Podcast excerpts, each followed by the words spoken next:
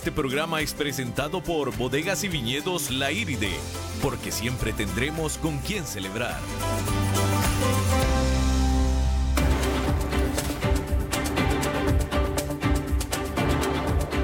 Inicia a las 5 con Alberto Padilla un programa diseñado con el objetivo de llevarte diariamente un tema de actualidad, acompañado siempre de reconocidos editorialistas, de lunes a viernes a las 5 de la tarde por CRC 89.1 Radio, a las 5 con Alberto Padilla.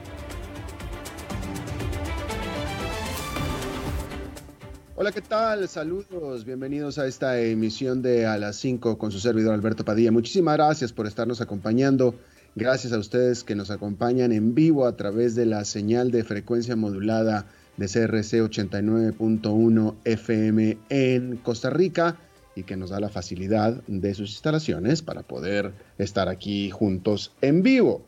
Y gracias también a los que nos escuchan en la emisión diferida a las 10 de la noche de Costa Rica, porque esta emisión sale en vivo a las 5 de la tarde en Costa Rica en CRC 89.1. Se repite mismo día a las 10 de la noche.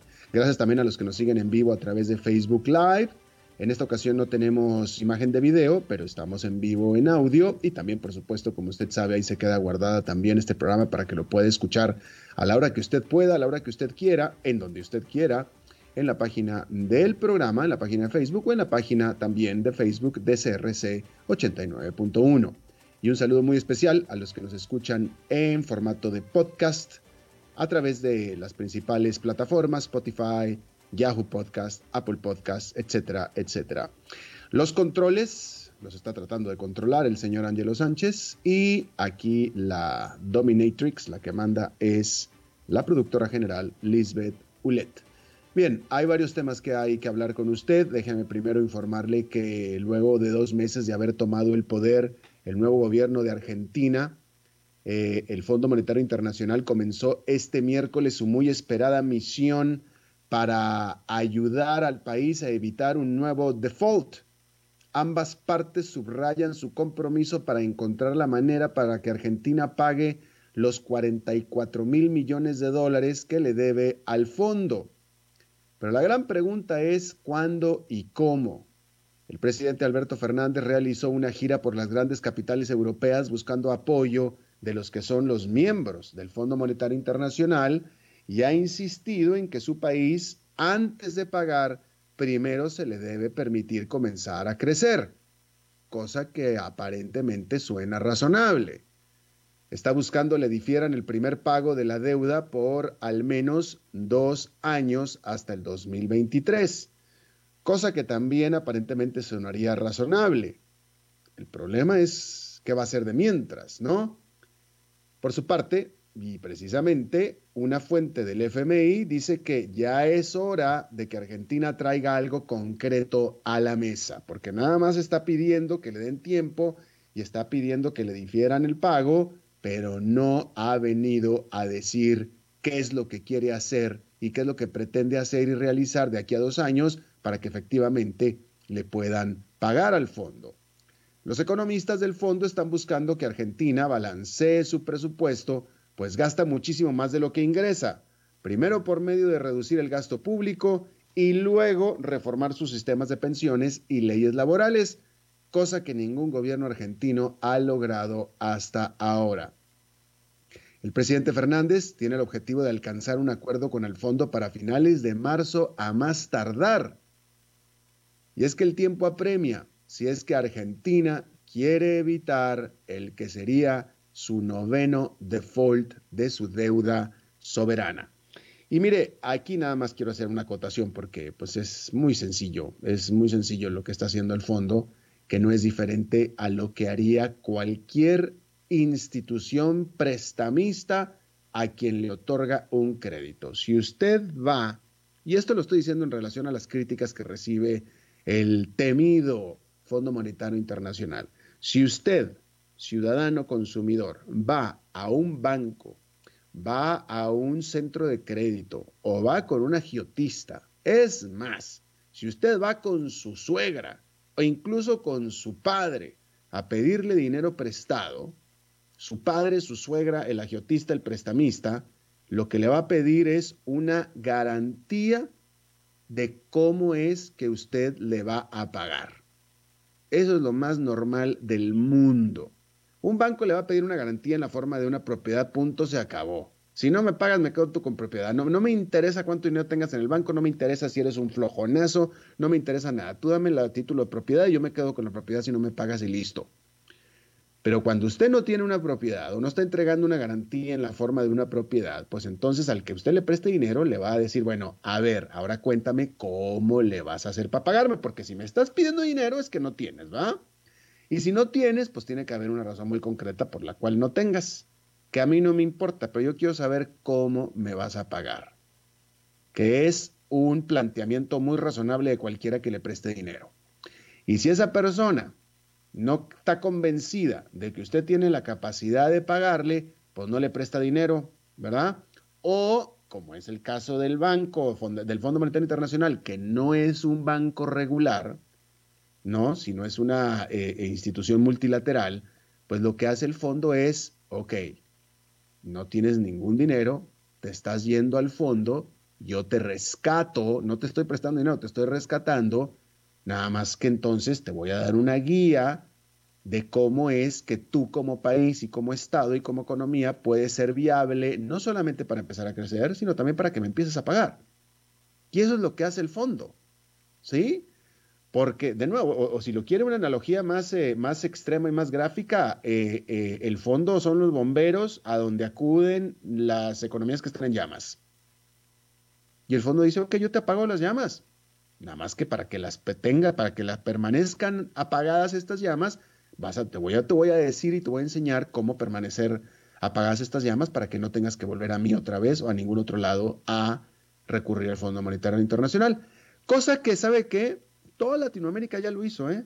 Toda Latinoamérica prácticamente ya lo hizo en una u otra parte de las dos grandes últimas crisis de América Latina que se dieron en el 94-95 con el tequilazo de México o también en la crisis del 2000-2001, también producida por Argentina, que tuvo efectos regionales, donde el Fondo Monetario Internacional vino, se metió, prestó plata, los países de América Latina siguieron las recetas duras del Fondo Monetario Internacional y por eso hoy ningún país de América Latina, con la excepción de Argentina y, bueno, hay un pequeño país por ahí también que se llama Costa Rica, que tiene unos déficits eh, que nadie más tiene, que nadie más tiene, ¿no? Pero por eso es que ningún otro país ha vuelto a necesitar del Fondo Monetario Internacional.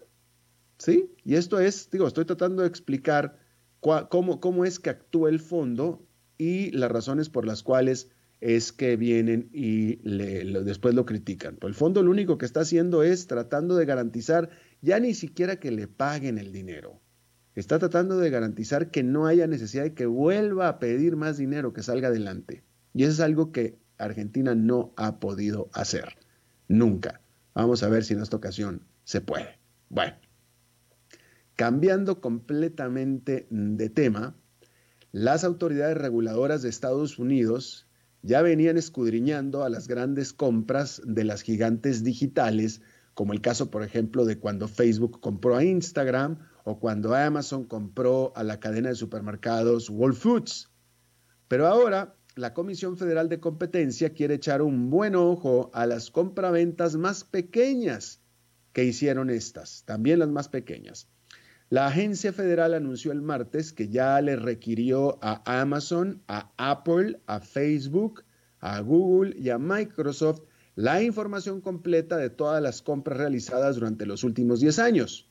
10 años.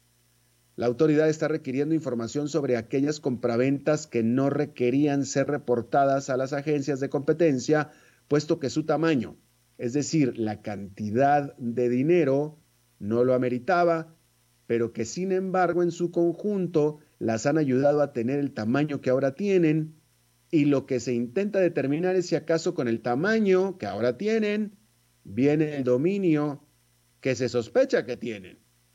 Por ejemplo, durante la última década, Facebook se ha multiplicado en tamaño por medio de grandes adquisiciones, como los 22 mil millones de dólares que pagó por WhatsApp, pero también por medio de una serie de compras menores, como la de TBH, que es una aplicación para adolescentes, la cual compró solo para hacerla desaparecer. En su momento, Facebook no fue requerida de detallar la transacción en TVH. Este tipo de transacciones pasaron por debajo del radar de las autoridades, pero que sin embargo les dieron a las empresas grandes cantidades de información, de sistemas, talento y por supuesto de clientes. Pero en estos tiempos en Washington se ha venido poniendo una lupa cada vez más grande y cercana a las grandes tecnológicas. Y esa iniciativa de la FTC es hasta ahora el paso más grande para revisar la hasta ahora libre macroexpansión que han venido registrando estas gigantes digitales y tecnológicas. Pero no solo en Washington, estas empresas han recibido también fuerte presión a nivel global por sus prácticas en el manejo de información personal y contenido en línea.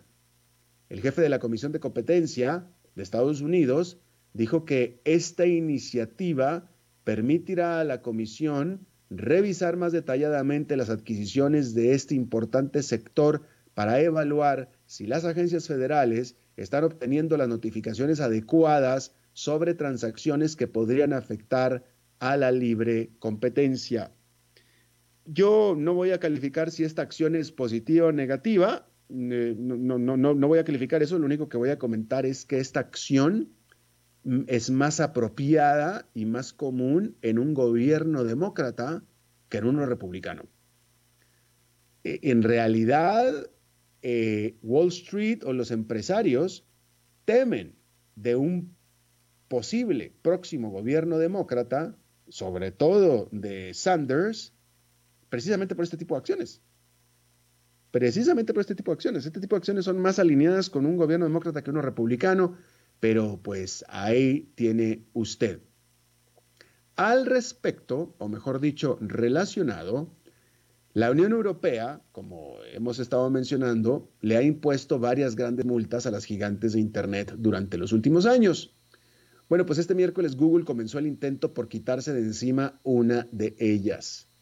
La gigante estadounidense acudió a la Corte General de la Eurozona para apelar la multa por 2.800 millones de dólares que le impuso la Comisión Europea en el 2017, acusándola de abusar de su dominio al promover su propio servicio de comparación de precios al tope de los resultados de las búsquedas.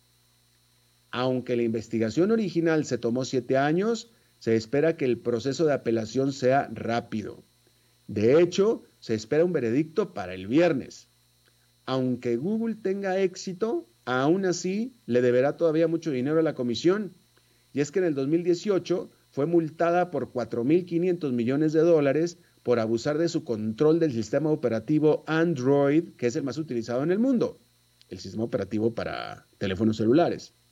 En el 2019, le fue ordenada a producir 1.700 millones de dólares, es decir, a Google, como compensación por violaciones a la sana competencia en su negocio de publicidad en línea.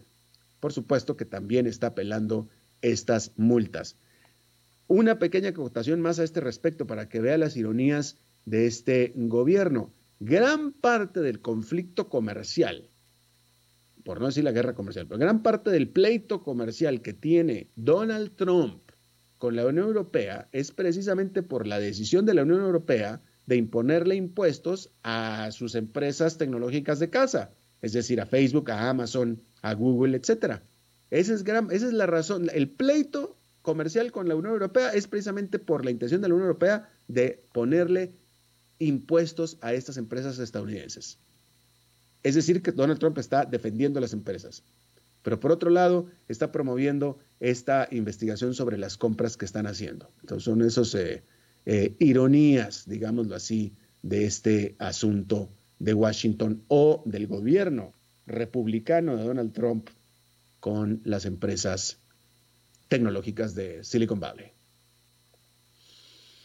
Bueno, Hablando de otra empresa, vamos a hablar de SoftBank y de los profundos problemas en los que está metido. Hace 20 años, cuando explotó la burbuja.com, que a mí en lo personal me tocó cubrirla de manera intensa, Son Masayoshi lo perdió casi todo. Su empresa SoftBank tenía inversiones puestas en 825 nuevas firmas de Internet y hoy la pregunta es, ¿está Masayoshi en un nuevo desplome de proporciones épicas? Este miércoles SoftBank reportó ganancias al tercer trimestre peores a las esperadas. SoftBank, basada en Japón, se dedica a invertir en empresas y su principal vehículo para ello es su fondo de inversión tecnológico llamado Vision Fund, cuya rentabilidad operativa se desplomó en 99% al cuarto trimestre del año pasado. Con todo, se trata de una pérdida menor que el golpe recibido en la última parte del año pasado cuando se vino abajo la salida a bolsa de WeWork, empresa de espacios compartidos de trabajo en la cual SoftBank tenía puestas muchas esperanzas y más dinero aún. También culpó a la apuesta fallida que hizo en otra empresa de gran perfil pero desastrosos resultados, Uber. Estos desastrosos resultados dieron más motivo a Elliott Management, un agresivo inversionista activista que tiene un 3% de participación en SoftBank y que está exigiendo cambios profundos en esta empresa.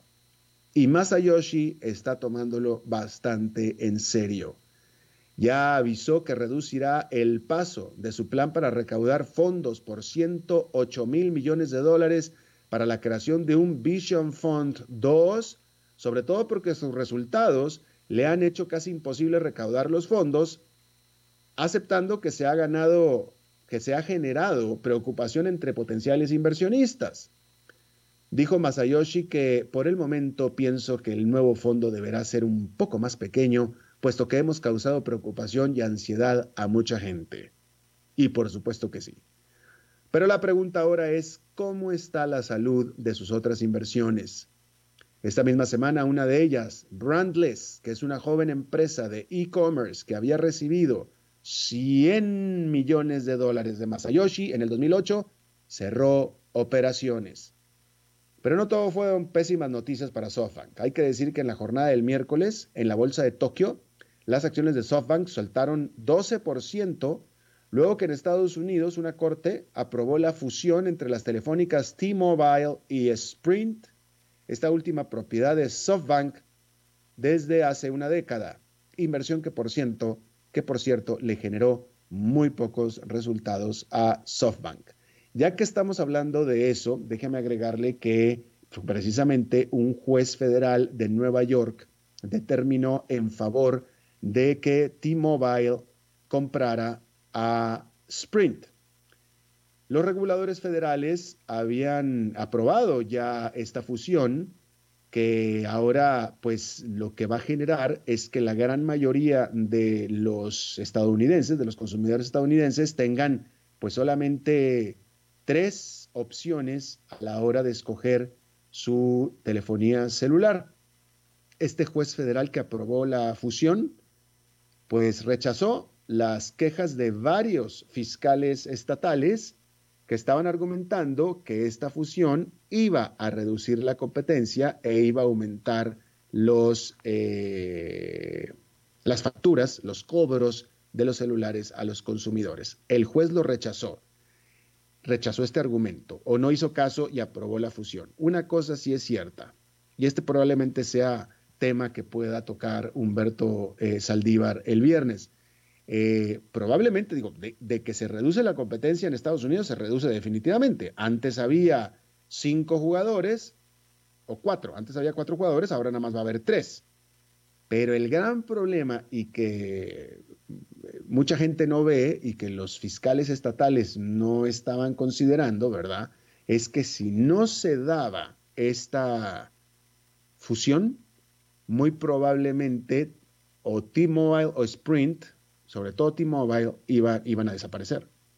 Porque la competencia que tenían de ATT, de las dos grandes, de las dos gigantes ATT, y de, otra que en este momento no, no recuerdo el nombre, se me está yendo, perdóneme, pero eh, es decir, había mucha diferencia en tamaño entre ATT y esta otra y T-Mobile y Sprint. T-Mobile y Sprint eran demasiado pequeñas, las otras dos demasiado gigantes. Entonces, eh, eh, y en este ambiente globalizado, si no creces, te mueres. Entonces, la realidad de las cosas es que la vida de estas T-Mobile y Sprint estaba en peligro. De ahí que hace sentido el combinarse para poder tener el tamaño, la economía de escala de poder competir ante las otras dos. Así es que esas eran las consideraciones que estaban teniendo o que estaba teniendo la Corte Federal de Nueva York. No es lo ideal, pero en vista de las circunstancias es definitivamente lo mejor, el que se hayan combinado. Porque si no, entonces nos hubiéramos quedado nada más con dos, ATT y la otra que yo no sé por qué en este momento simplemente no me viene a la mente. Me va usted a disculpar. Bien, vamos a cambiar completamente de tema. De tema. Este miércoles, el Vaticano publicó la muy esperada respuesta del Papa Francisco al Sínodo de Obispos del año pasado sobre la panamazonía y que había recomendado el ordenamiento de hombres de la comunidad debidamente apropiados y respetados, aunque fueran casados, para compensar el desesperado déficit de sacerdotes en las zonas alejadas de la región de la Amazonía. Hablamos de esto aquí en el programa. Y el Papa Francisco lo consideró, lo estuvo considerando y se estaba esperando su respuesta. Y la respuesta del Papa Francisco fue, para sorpresa de muchos, no. También rechazó la propuesta aún más controversial de admitir a mujeres al clero como diáconos. Y a pesar de que es considerado el Papa Francisco un radical temerario, la realidad es que Francisco se ha retractado cuando enfrenta mucha oposición por parte de los ardientes conservadores, incluyendo a su, antecesor retirado, Benedicto XVI, quien defendió el celibato de los sacerdotes. De igual manera, existen excepciones en las iglesias occidentales y en los anglicanos quienes rechazan la prohibición del ordenamiento de mujeres. Por supuesto que la propuesta de la Amazonía o de la Amazona sentaría un precedente en la Iglesia Católica Latinoamericana. ¿ah? De tal manera que queda claro que Francisco no quiere ser el Papa que presida una apertura demasiado grande de la Iglesia. Así que, pues la propuesta que él dio, la contrapropuesta a esta propuesta del sínodo, la contrapropuesta del Papa, del Papa Francisco para resolver esta disyuntiva de la Amazonía, pues es la de rezar para que más hombres se animen a la vocación sacerdotal. Y ahí parece ser que se acabó el tema. En otra información, esta es una nota de ayer que le quería comentar ayer, pero que no hubo el tiempo, pero rápidamente le comento que una aerolínea europea más murió. Dice, es Air Italy, así es como se llama, Air Italy, que era respaldada por Qatar Airways, eh, cerró operaciones y entró en liquidación, punto, se acabó. Nada de que quebró, bancarrota, no. Entró en, se suspendió operaciones y está en liquidación.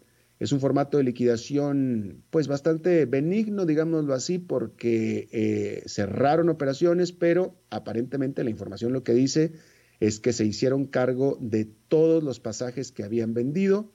A todo mundo se le va a proveer un boleto en alguna otra aerolínea o se les va a devolver todo su dinero. Se van a liquidar a todos los empleados y se le va a pagar a todos los proveedores. Pero el punto es que cerramos puertas, adiós, nos vamos. Y esta es una aerolínea que había entrado muy bien respaldada por alguien muy grande que es Qatar Airways y tenían ellos la intención de, eh, pues, vaya, por supuesto hacerle competencia, pero en realidad ocupar el lugar que estaba ocupando la muy dolida y adolorida y doliente eh, eh, Alitalia, Alitalia, discúlpeme, la aerolínea bandera de Italia, Alitalia, que ha estado en profundos problemas durante mucho tiempo, pero que sin embargo cuenta con el respaldo del Estado. Pero pues ellos tenían Air Italy, tenían el pensado, pues vaya, que, se, que, que Air Italia fuera disminuyendo y ellos comiéndole el mandado. Eso es lo que estaban pensando, pero pues por lo visto no le salió así. Pero el punto también es de que en Europa las aerolíneas en general, sobre todo las de bajo costo, están teniendo grandes, grandes problemas y ya han cerrado varias de ellas en los últimos, en el último año, en los últimos dos meses. Y Air Italy es tan solo una de ellas en este momento. Bien, eh, hablando un poco del coronavirus, hay que decir que eh, se ha confirmado que la tasa, bueno, primero que nada que los contagios siguen aumentando, pero también se ha confirmado que la tasa de contagios ha ido disminuyendo, ha ido cayendo, lo que haría pensar que las medidas que están tomando las autoridades de cuarentena, etcétera, están funcionando. Sin embargo, entre otras cosas, hay que decir que el Mobile World Congress, que es una de las reuniones de tecnología o de los expos de tecnología más grandes del mundo, que se estaba preparando para celebrar en Barcelona del 24 al 27 de febrero, canceló. No va más. Canceló el Mobile World Congress. Se estaban esperando más de 100 mil eh, asistentes más de 2.400 compañías. Sin embargo, más o menos unas 150 compañías habían ya cancelado su asistencia y dejaron, dijeron los organizadores, ¿saben qué? Mejor lo dejamos para otra ocasión y así es como sucedió. Así es que, bueno, esa es otra más de los problemas que está causando el coronavirus en el mundo. De manera rapidísima, déjeme, bueno, ya coronavirus no, el COVID-19, así es como se llama, yo mismo se lo informé aquí, es el COVID-19, hay que llamarle así. Por cierto, ¿usted sabe por qué se llama COVID-19? Bueno, porque es COVID de co de coronavirus, eh, COVID de coronavirus, la D es de disease y 19 por 2019. Entonces viene así, ese es el, el acrónimo que sacaron, ¿no? Bueno, rápidamente una nota media curiosa, no definitivamente no para Egipto, pero hay que decir que los, el número de egiptos en Egipto alcanzó 100 millones de personas, hay 100 millones de personas ya en Egipto, de acuerdo a las estadísticas oficiales, y esto hace de este país el país con mayor tasa de natalidad en el mundo cosa que no es motivo de orgullo, puesto que el, mismo primer ministro de Egipto llama el mayor reto que está afrontando el Estado egipcio en este momento. ¿Por qué? Bueno, pues porque ya Egipto es de hecho la nación, eh, la tercera nación africana con más población en el continente africano, pero el gran problema es que también tiene la mayor, eh, una de las mayores concentraciones de población, porque la gran, gran, inmensa mayoría de los egiptos viven apertrechados, hacinados en las orillas del río Nilo, y nada más en una pequeña franja, nada más, porque el resto es bastante inhóspito. Y ese es el gran problema. Tierra hay, lo que no hay es tierra fértil y mucho menos agua. Entonces todos están en las orillas, en una franja muy pequeña de las orillas del río Nilo, y es el problema que están teniendo los egiptos. Bien, vamos a hacer una pausa y regresamos rápidamente con nuestra entrevista de hoy. A las 5 con Alberto Padilla, por CRC 89.1 Radio. Tinto, blanco, rosado, espumante, seco dulce. El vino es como los amigos, proviene de diferentes cepas y familias convertidas en bodegas de tradición. La Iride, una bodega personal establecida en Mendoza, Argentina, produce vino de exportación con la calidad de Mendoza expresada en taninos frescos, frutales, remembranzas de tabaco y chocolate. Una fiesta al paladar. La Iride, vinos argentinos de tradición. El fútbol, me encanta. En mis mejores épocas jugaba todos los lunes, sábados y domingos. Los del trabajo, los del barrio y la familia me decían el tiburón del marco. Nunca me olvidaba de mis tacos y la camisa de mi equipo favorito. Lástima que olvidé protegerme el día que iba camino a la mejenga y ahora, después del accidente en moto, todo el fútbol que veo es sentado. La prevención no es moda, es una forma de vivir. Ingrese a grupoins.com. La prevención no es moda y participe en la rifa de rodilleras articuladas para protegerse en carretera. ¿Ya conociste la historia de Dimitri? ¿Cómo que no? Resulta que Tropical Cero trajo a Dimitri desde un lejano pueblo en Rusia. Vino a Costa Rica a disfrutar por primera vez del verano tropical y ya tiene un montón de anécdotas que contar. Entérate de todo en promo.quierotropical.com y seguí su aventura en las redes sociales de Tropical.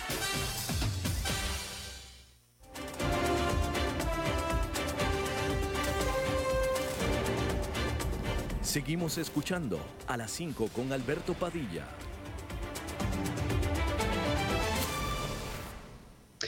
Bueno, es tiempo de que nos aboquemos aquí en el programa de algo que no habíamos tenido oportunidad de abocarnos, que es la, yo la considero muy grave situación que sucedió en El Salvador este domingo, donde eh, el presidente democráticamente electo del Salvador irrumpió en un Congreso democráticamente electo, irrumpió con las Fuerzas Armadas exigiendo que le aprobaran una iniciativa de. Digo, básicamente eso fue, ¿no?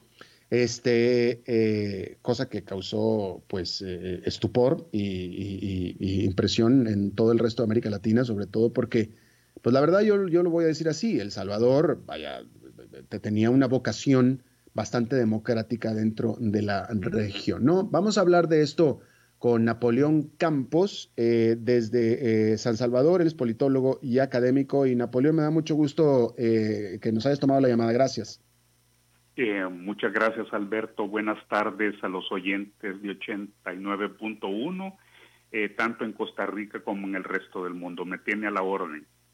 Muchísimas gracias. A ver, ayúdenos a entender un poco, porque desde, vaya, a, la distancia, eh, lo que estaba sucediendo en El Salvador es un proceso normal en el que un presidente eh, pide una iniciativa de ley o propone una iniciativa de ley o pide una autorización o lo que sea al Congreso, el cual fue democráticamente electo, y el Congreso está en consideraciones, tiene sus dudas, está deliberando, etcétera, y de pronto este se desespera y llega con el ejército a dar de golpes a la mesa que le aprueben lo que pidió. Sí, Alberto, mire, eh, bueno, mi generación eh, es la generación de la guerra civil, la, pero también de los acuerdos de paz. Y salvo el año 2011, Alberto, eh, cuando gobernaba Mauricio Funes y el FMLN, en un momento en el que ellos tenían mucho poder, una gran cuota de poder, enfilaron sus baterías contra la sala de lo constitucional de la Corte de Suprema de Justicia, pusieron un presidente a su manera en, en, la Corte Suprema, pero la misma sala de lo constitucional se encargó de resolver esa crisis que tuvo una gran atención porque afectó la separación de poderes, afectó la independencia judicial y, y esa crisis concluyó. Desde entonces, eh, imagínese usted, ya llevamos 28 años desde que se firmaron los acuerdos de paz en el castillo de Chapultepec, México, eh, no habíamos tenido una crisis como esta, donde que usted ya la describió bien, el mundo ya vio las imágenes. Eh, es importante añadir detalles eh, fundamentales. el presidente convoca justamente a través de su Consejo de Ministros a una sesión extraordinaria para el día domingo para tratar esa iniciativa de ley, como usted bien dice, que se trata de un préstamo dirigido al combate a, la, delincuencia de, ciento, de un poquito más de 100 millones de dólares.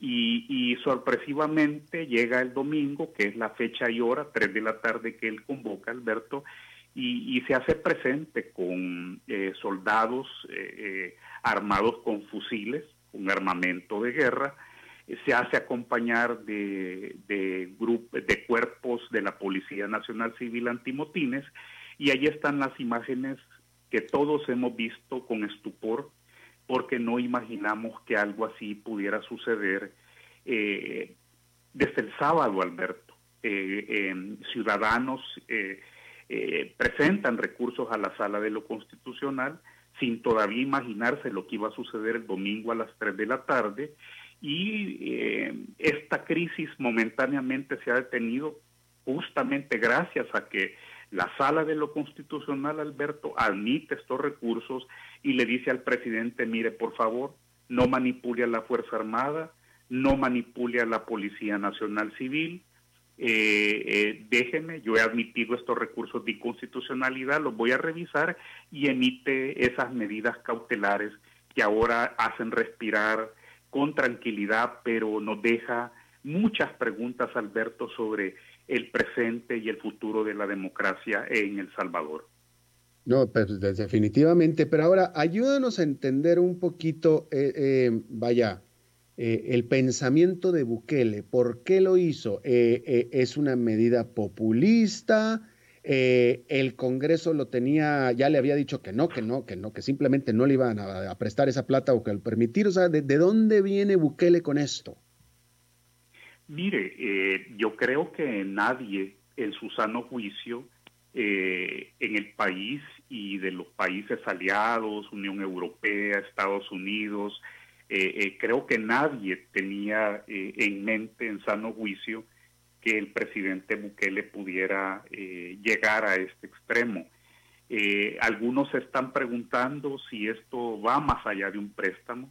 Pareciera que esto no, no tiene cabida eh, eh, por un préstamo de ciento y tanto de millones, pudiendo incluso reorientar partidas presupuestarias, eh, en fin, no, no, no, él ya tiene un presupuesto de seguridad además que está ejecutando. Entonces esto realmente nos lleva a un escenario absolutamente nuevo, Alberto, tanto sobre la figura del presidente, la mentalidad del presidente de querer resolver de esta manera, como usted muy bien lo dijo, eh, eh, irrumpiendo con la, con la bota militar en la Asamblea Legislativa de El Salvador, eh, trastocando la confianza en las instituciones, vulnerando la separación de poderes, vulnerando, además fue desafiante porque en su discurso ante un grupo de seguidores antes de entrar a la Asamblea Legislativa, afirmó que, él tampoco iba a admitir ninguna lectura, ninguna interpretación de la sala de lo constitucional, porque estaba claro que él, con pleno derecho, tenía eh, la facultad, la potestad para, a través de su Consejo de Ministros, convocar a una sesión extraordinaria del Congreso para ver exclusivamente el punto de este préstamo que por cierto es con el Banco Centroamericano de Integración Económica que tiene su sede en Tegucigalpa. Eh, ya le habían hecho observaciones públicas que una partida de creo que de 25 o 23 millones de dólares pareciera eh, que estaba eh, como ya dedicada a una empresa mexicana muy mal calificada en México, que parecería ser la única que se iba a presentar a la licitación y que allí estaría involucrado un viceministro de seguridad del gobierno del presidente Bukele. En fin, se dijo mucho, Alberto, pero, pero créamelo que, que nada de lo que eh, le he mencionado en detalle eh, puede dar cabida eh, ni para un salvadoreño, ni para los salvadoreños en el exterior, ni para los países aliados, ni para el cuerpo diplomático que podría llegarse a una crisis constitucional e institucional como la que al final terminó proponiendo el presidente Bukele. Vamos a salir de esta, Alberto. Eh, ya trazó una ruta la sala de lo constitucional, como le he mencionado, a partir de ayer. El presidente a regañadientes no ha pedido disculpas, no ha aceptado que ha cometido errores, pero dijo que acataba la resolución de la sala eh, eh, y por tanto vamos a esperar que la sala resuelva el fondo eh, del recurso, de los recursos que admitió de inconstitucionalidad, pero como le repito, estamos entonces con la gran pregunta, faltando más de cuatro años de presidencia, claro, ¿qué puede depararnos frente a problemas de mayor envergadura que un préstamo de 103, de 105 millones de dólares? Por supuesto. Ahora, de manera rápida, nada más, eh, eh, ayúdanos a entender el ambiente antes del domingo. Es decir, por lo que tú me estás diciendo, yo estoy interpretando que el proceso en el Congreso de este préstamo y de esta situación se estaban dando. Es decir, el Congreso no le había dicho, no, no te damos nada y, hubo un rompimiento. O sea, la cosa ahí iba, ¿no? no serían los tiempos que eh, eh, que Bukele quería, no serían los tiempos que el país tal vez requería, pero el proceso continuaba, no había un rompimiento, ¿o sí?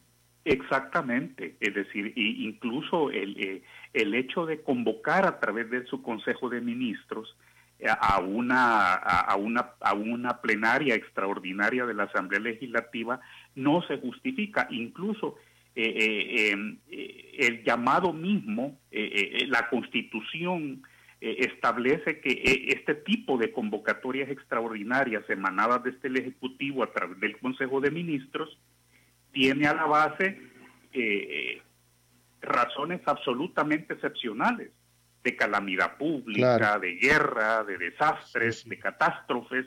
Es decir, no pero no, pero no, no, para no de 100 millones de extraordinariamente hablar de un préstamo de 105 millones de dólares. Claro, claro. Eh, de manera rápida, ¿qué se sabe de la popularidad de Bukele a partir de este de ese domingo? Bueno, eh, la verdad que hasta ahora eh, él está gozando, había gozado hasta el domingo de altos índices de popularidad. Eso usted lo sabe en los barómetros eh, latinoamericanos. Me imagino que esto cambia la percepción ciudadana. No sé exactamente qué impacto. Ahí ya entran las lecturas electoreras o electorales. Todavía, en un no año hay, en un año hay elecciones municipales y legislativas. No, no, elecciones no, pero, este pero, pero encuestas de popularidad o algo no, no, no se ha conocido todavía nada. No se ha conocido nada, pero no duden que las casas encuestadoras más importantes deben estar ya enfilando sus perfiles para, para proceder, porque esto ha sido un, un acontecimiento de antes y después, Alberto definitivamente para la vida democrática del Salvador, que es escasa, ¿verdad? Es de 28 años. Sí, pero sólida, pero sólida. Eh, bueno, Napoleón Campos, politólogo y académico salvadoreño desde San Salvador, te agradezco muchísimo tu tiempo. Alberto, a la orden. Feliz tarde. Muchísimo. Igualmente. Vamos a una pausa y vamos a tener enseguida a Eli Feinstein.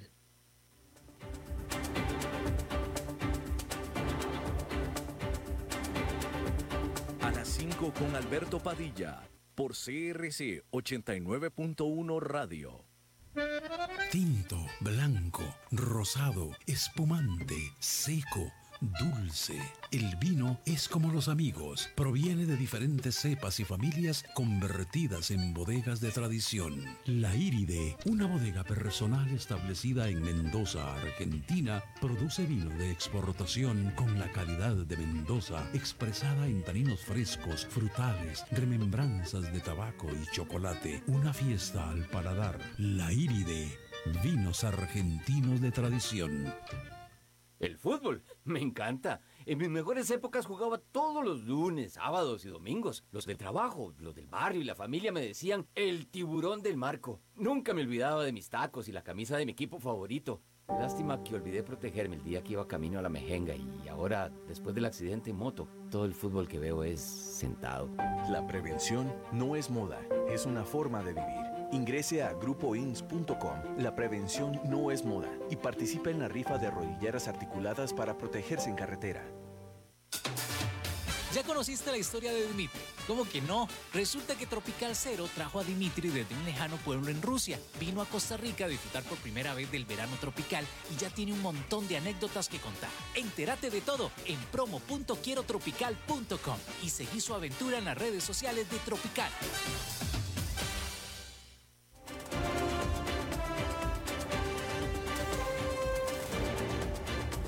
Seguimos escuchando a las 5 con Alberto Padilla. Bueno, muchísimas gracias por estar con nosotros. Ayer martes mm, fue imposible tener a Eli Feinstein y yo le agradezco muchísimo que haya aceptado Eli eh, pues estar con nosotros hoy miércoles en una sesión reducida, Eli, porque tienes menos de ocho minutos. ¿Cómo estás? Aquí vamos, Alberto, un poco resfriado. no sé si se me oye la voz, pero bueno, este, por lo demás, yo muy bien. Eh, hoy sí tengo que decir que eh, bastante preocupado por lo que está sucediendo en este país.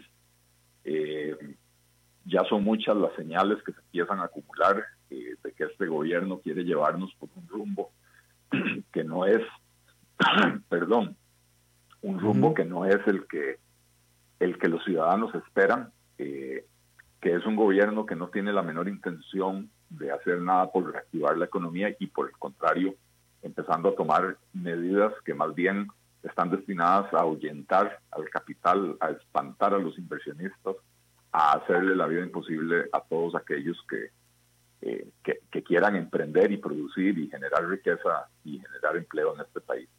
Eh, el desempleo eh, está fuera de todo control, 12.4% el déficit fiscal que se anunció la semana pasada, 6.9%, eh, eh, que, que fue siete décimas de punto porcentual más de lo que el propio gobierno había proyectado que iba a hacer, eh, y eso a pesar de que hubo un incremento en la recaudación de más de un punto porcentual del PIB, lo cual nos demuestra que hubo una absoluta ausencia de disciplina fiscal del lado del gasto parte del gobierno.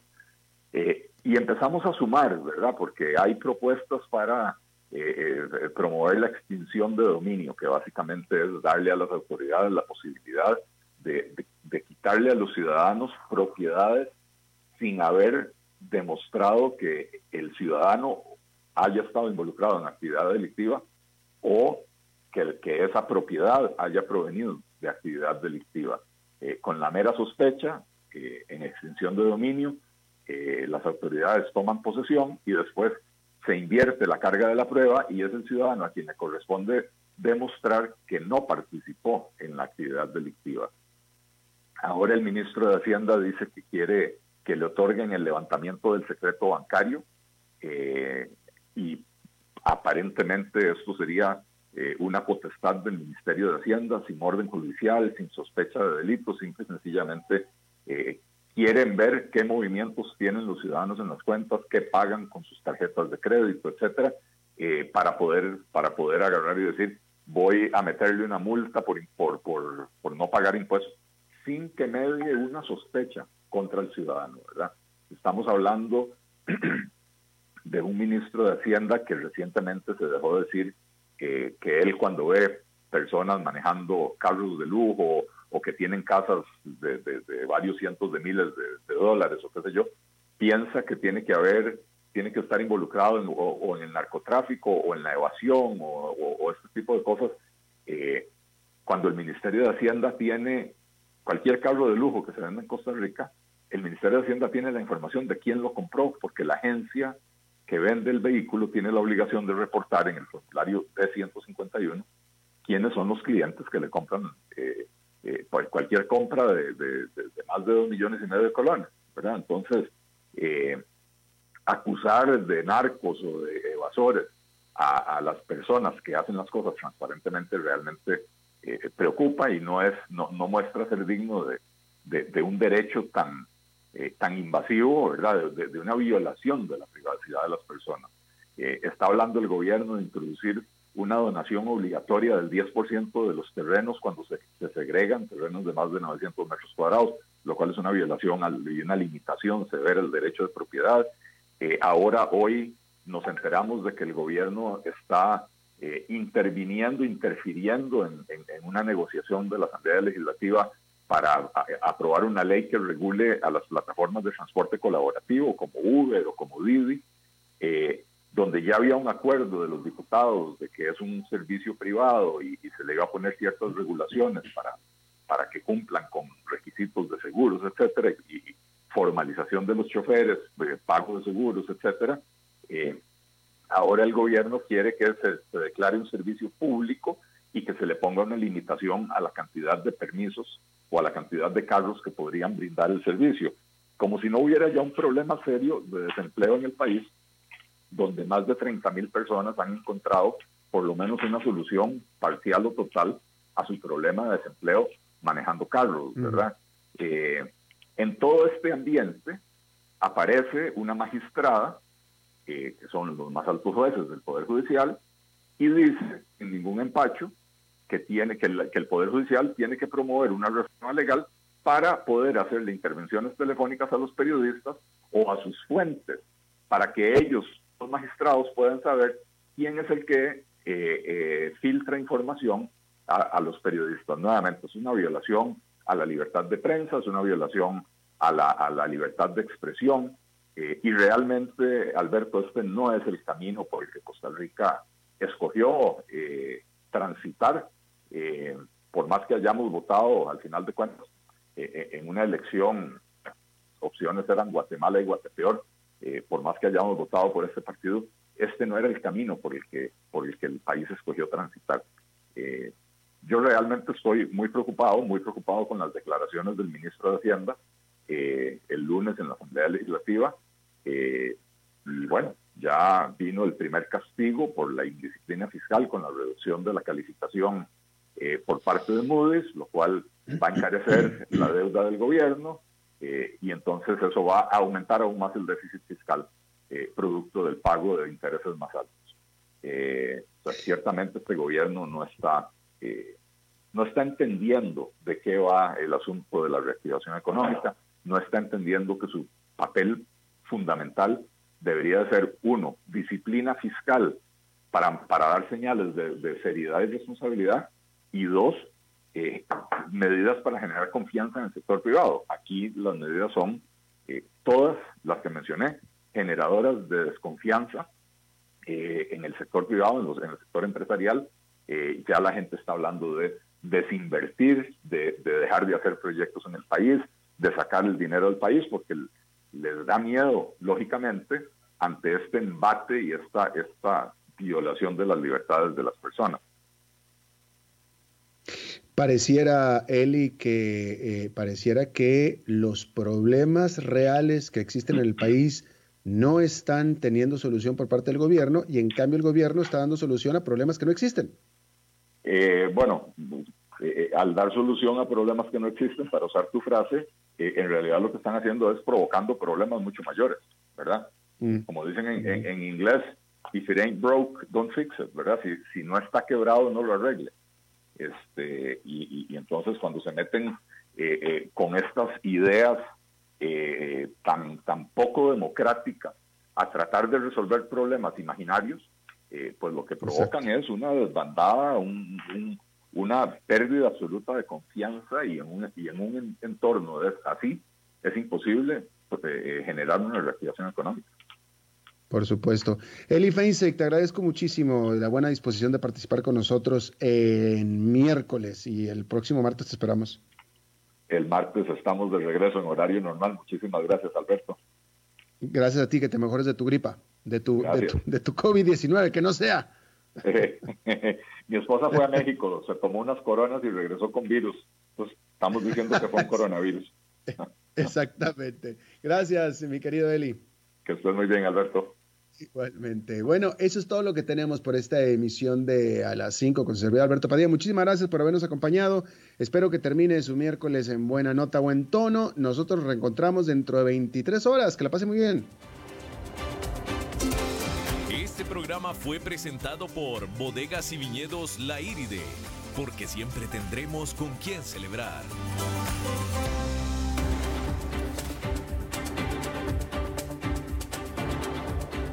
Concluye a las 5 con Alberto Padilla.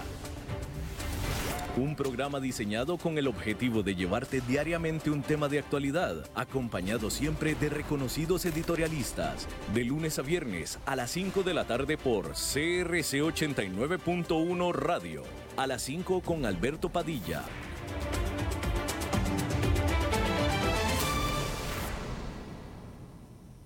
Tiene magia, elegancia, poder y también refleja tranquilidad y paz. Así es nuestra bella flor nacional. Festival de la Guaria Morada, sábado 15 y domingo 16 de febrero en el Jardín Botánico de Orquídeas. Te esperamos en familia o con tus amigos. Tendremos música de marimba, comidas, bailes típicos, venta de plantas y actividades para niños. Adultos 3.800, adultos mayores 2.600, niños 1.700. Jardín Botánico de Orquídeas, en la Garita de Alajuela, un kilómetro sur este del restaurante La Fiesta del Maíz. Cuidemos lo nuestro, apoyemos la conservación de nuestra bella flor nacional.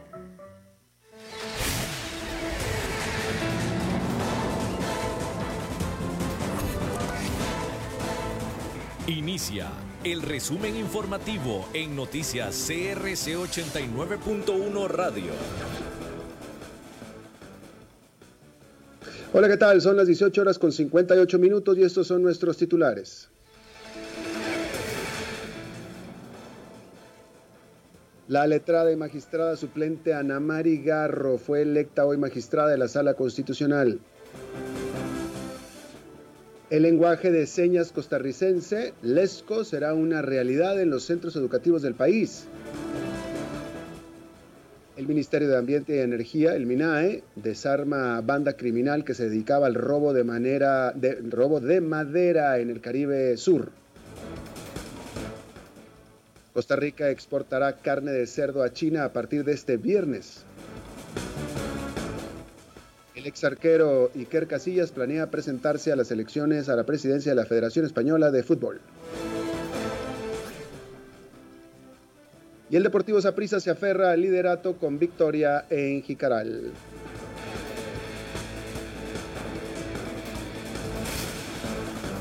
Asamblea Legislativa. La jurista Ana María Garro fue elegida hoy como magistrada titular de la Sala Constitucional con 44 votos a favor.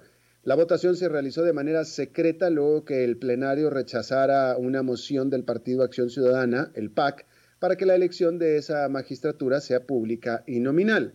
El nombramiento corresponde a la jubilación del ex magistrado Ernesto Ginesta, quien salió de la Sala Constitucional desde mayo del 2018. Educación.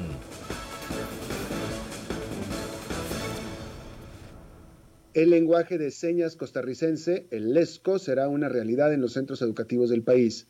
Ayer se dio la aprobación en segundo debate con 45 votos a favor. De esta forma, las instituciones educativas dispondrán de los recursos necesarios y ofertarán modelos educativos bilingües, así como la contratación de personas sordas profesionales en LESCO para la enseñanza y aprendizaje de estudiantes oyentes como lengua vehicular de la enseñanza en los centros educativos que se determinen. Judiciales.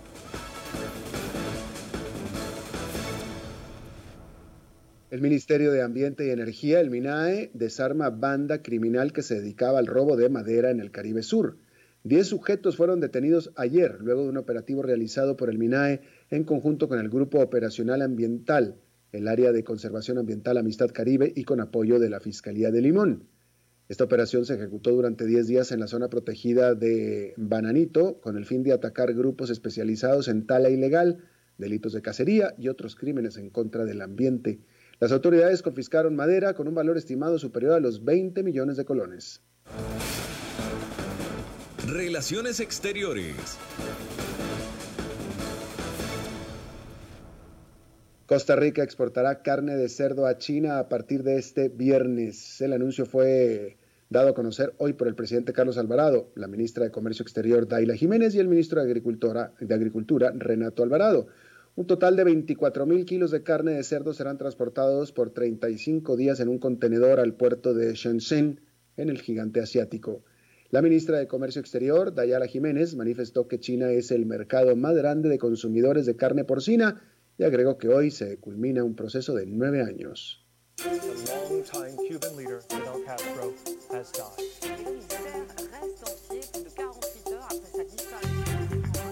Internacionales.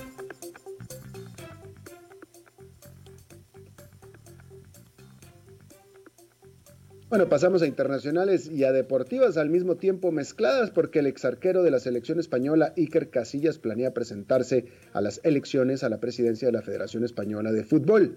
Casillas comunicó al Consejo Superior de Deportes de España su intención de concurrir a las elecciones de la Federación, así lo informó ayer la radio cadena SER de ese país. Las elecciones que todavía no han sido convocadas deberán celebrarse según la reglamentación vigente en el segundo semestre del año tras los Juegos Olímpicos de Tokio 2020. La pasión de los deportes en noticias CRC 89.1 Radio. El Deportivo Saprissa goleó 3 a 0 a Jicaral en el inicio de la fecha 9 y con esto mantiene el liderato del torneo con 20 puntos sin importar lo que pase en el resto de partidos. A las 8 de la noche se jugarán tres encuentros más. Alajuelense recibirá a Guadalupe en el Morera Soto, Herediano hará lo propio ante Cartaginés en Rosabal Cordero y San Carlos será local ante Universitarios mm, en el Carlos Ugalde. Mañana a las 6 de la tarde Pérez Celedón y Santos jugarán en el Valle del General. Por su parte, Grecia no recibió el aval del Comité de Licencias y por segunda jornada consecutiva no podrá tener acción, en este caso ante Limón, y su duelo será programado en los próximos días. Está usted informado a las 18 horas con 3 minutos, exactamente en 12 horas las primeras informaciones del nuevo día. Mientras tanto, no se vaya porque está empezando el programa de La Lupa. Lo saluda Alberto Padilla. Que tenga usted buenas noches.